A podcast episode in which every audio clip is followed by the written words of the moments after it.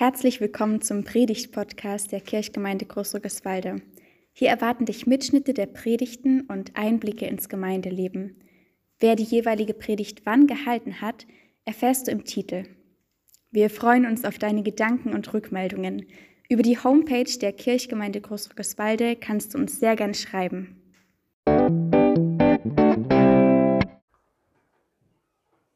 Der Lauf der Dinge. Der Lauf der Dinge dauert genau 30 Minuten und ist ein Kurzfilm aus den 1980er Jahren.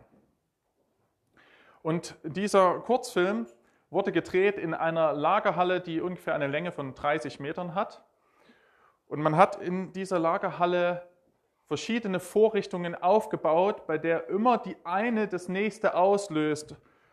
Ich habe es nicht geschafft, das bis zum Schluss zu gucken, aber es ist interessant durch Bewegung, durch chemische Reaktion, Flammen, Schaum, Nebel oder ähnliches, werden immer neue Ereignisse ausgelöst und es hört nie auf.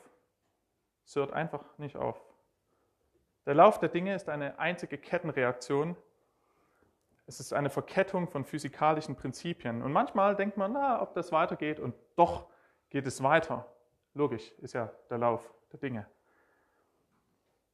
Es ist eine Aneinanderreihung von Ursache und Wirkung irgendwie wie unser Leben, oder?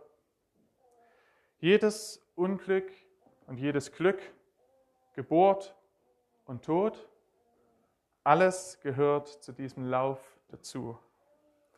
Manchmal, da kommen Katastrophen, die wir nicht einordnen können. Und es ist interessant, wie wir Menschen mit Katastrophen umgehen. Wir versuchen, sie zu erklären. Wie konnte es so weit kommen? Wir versuchen zu verstehen, was die Ursache war für so eine Wirkung. Und wir spüren der Verkettung dieser, dieses Laufes vom Leben nach. Wir rekonstruieren. Vielleicht bekommen wir so das Gefühl, dass wir, wenn wir was erklären können, doch irgendwie alle in diesem Lauf des Lebens ganz geborgen sind oder dass wir zumindest etwas erklären können.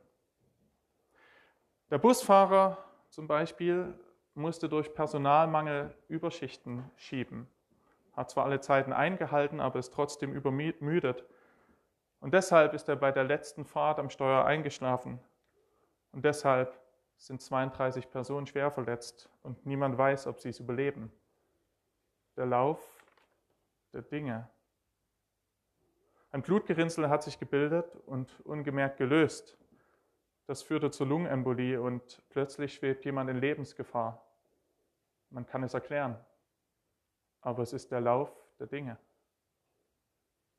Jesus hatte mit seiner Verkündigung vom Reich Gottes gesprochen und hat denjenigen die Macht entzogen, die im jüdischen Volk das Sagen hatten. Und die waren nicht froh darüber, sie wollten ihn loswerden. Und weil man damals im Judentum niemand zu Tode verurteilen durfte, sondern das nur die Römer konnten, hetzte man das Volk auf, sodass die Römer dem Druck stattgaben und Jesus an einem römischen Hinrichtungswerkzeug ums Leben kam. Man kann es erklären, der Lauf der Dinge.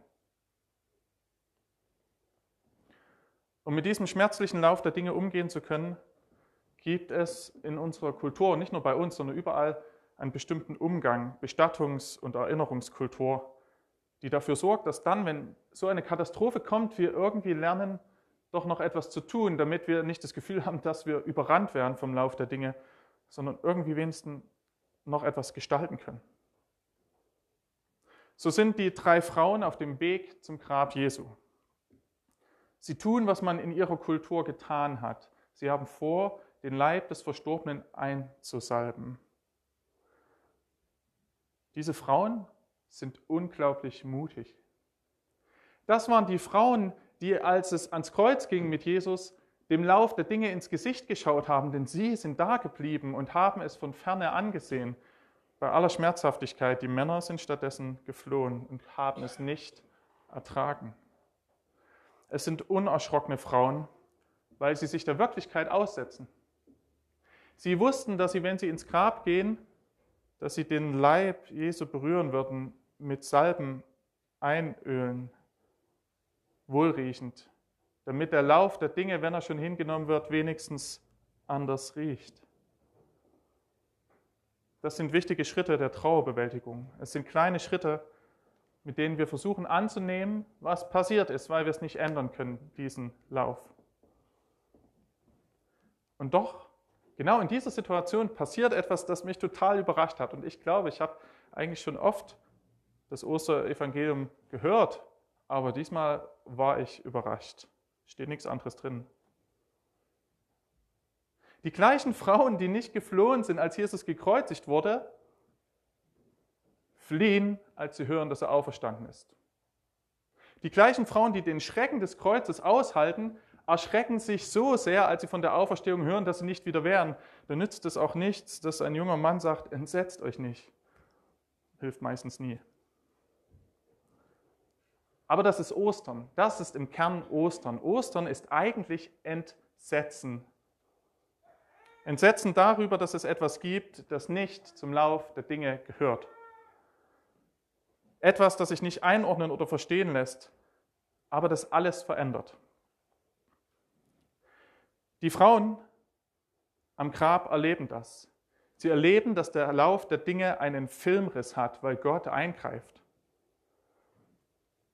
Ich glaube, die Frauen stehen für die Situation, in denen wir nur schmerzlich hinnehmen können, was passiert ist. Jede von uns und jeder von uns wird Situationen erlebt haben, in denen wir nur zuschauen können, die wir nur hinnehmen können. Manche vielleicht erst vor kurzem. Situationen, in denen die Vergangenheit abgeschlossen ist und wir vielleicht maximal noch zur Aufklärung erklären können, was passiert ist. Ja, ja, wir wissen schon, das Alter war ran, der Lauf der Dinge. Wir können die Hergänge erklären. Aber mal ehrlich, diese Erklärung trösten niemanden. Es tröstet niemanden zu wissen, wie der Unfall zustande gekommen ist. Es tröstet niemanden zu wissen, was eigentlich dafür gesorgt hat, dass jemand in Lebensgefahr schwebt, auch wenn es wichtig ist für den medizinischen Prozess, um helfen zu können. Es tröstet auch niemanden zu erklären, wie das mit Jesus passieren könnte und wie das alles einherging. Wir können die schmerzliche Vergangenheit nur noch beweinen und beklagen. Aber mit Ostern, mit dem Ostermorgen ist die Vergangenheit, die eigentlich verschlossen ist, auf einmal wieder offen. Dort, wo der Lauf der Dinge eigentlich den Stein beständig vorwälzt vor die Vergangenheit und sagt zu, begraben, das war's, Schluss. Dort öffnet Gott die Vergangenheit wieder als Jesus auferweckt wird, verändert Gott die Vergangenheit, weil noch etwas passiert ist, das nicht zum Lauf der Dinge gehört, was niemand vorhergesehen hat, was sich der Ursache Wirkung diesem Denken entzieht. Es gibt vielleicht Scheintod und es gibt Wiederbelebung, aber Auferstehung ist was anderes. Auferstehung ist nichts, was wir erklären können. Es ist der Moment, in dem Gott die logisch gewohnte Verkettung und alles Erklärbare aufheben wird und deswegen lässt es sich auch nicht erklären. Ich habe mich immer gefragt, warum im Markus-Evangelium in den ältesten Handschriften mit Vers 8 Schluss ist. Man hat es übrigens nicht ausgehalten, man hat den Schluss, der dann noch steht, die anderen Verse noch dazugenommen. Es ist eine Zusammenfassung aller anderen Evangelien, weil man dachte, es kann noch nicht aufhören mit sie, waren erschrocken und sind geflohen. Doch, weil sie es nicht erklären konnten. Wie erkläre ich etwas, was sich nicht den Lauf der Dinge einordnen lässt.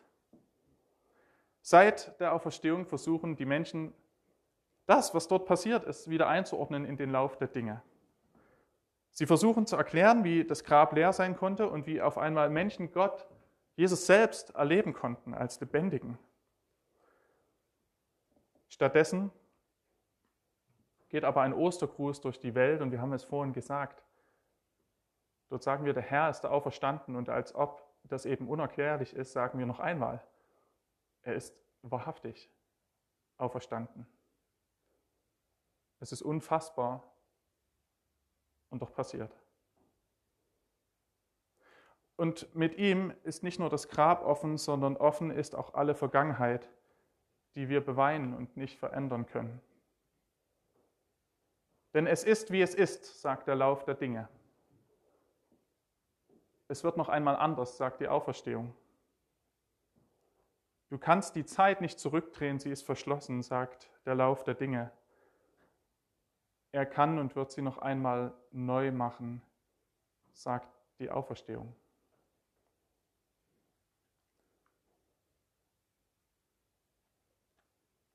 Wer an die Auferstehung und den Auferstandenen vor allen Dingen glaubt, für den ist das Leben nicht nur eine Verkettung von Ursache und Wirkung. Für den ist das Leben nicht nur etwas, bei dem die Vergangenheit ständig verschlossen ist. Für den ist das Leben vor allem eines, noch offen, für Gottes gutes letztes Wort.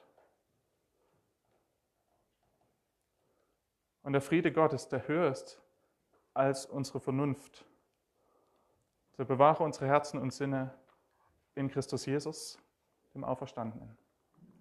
Amen.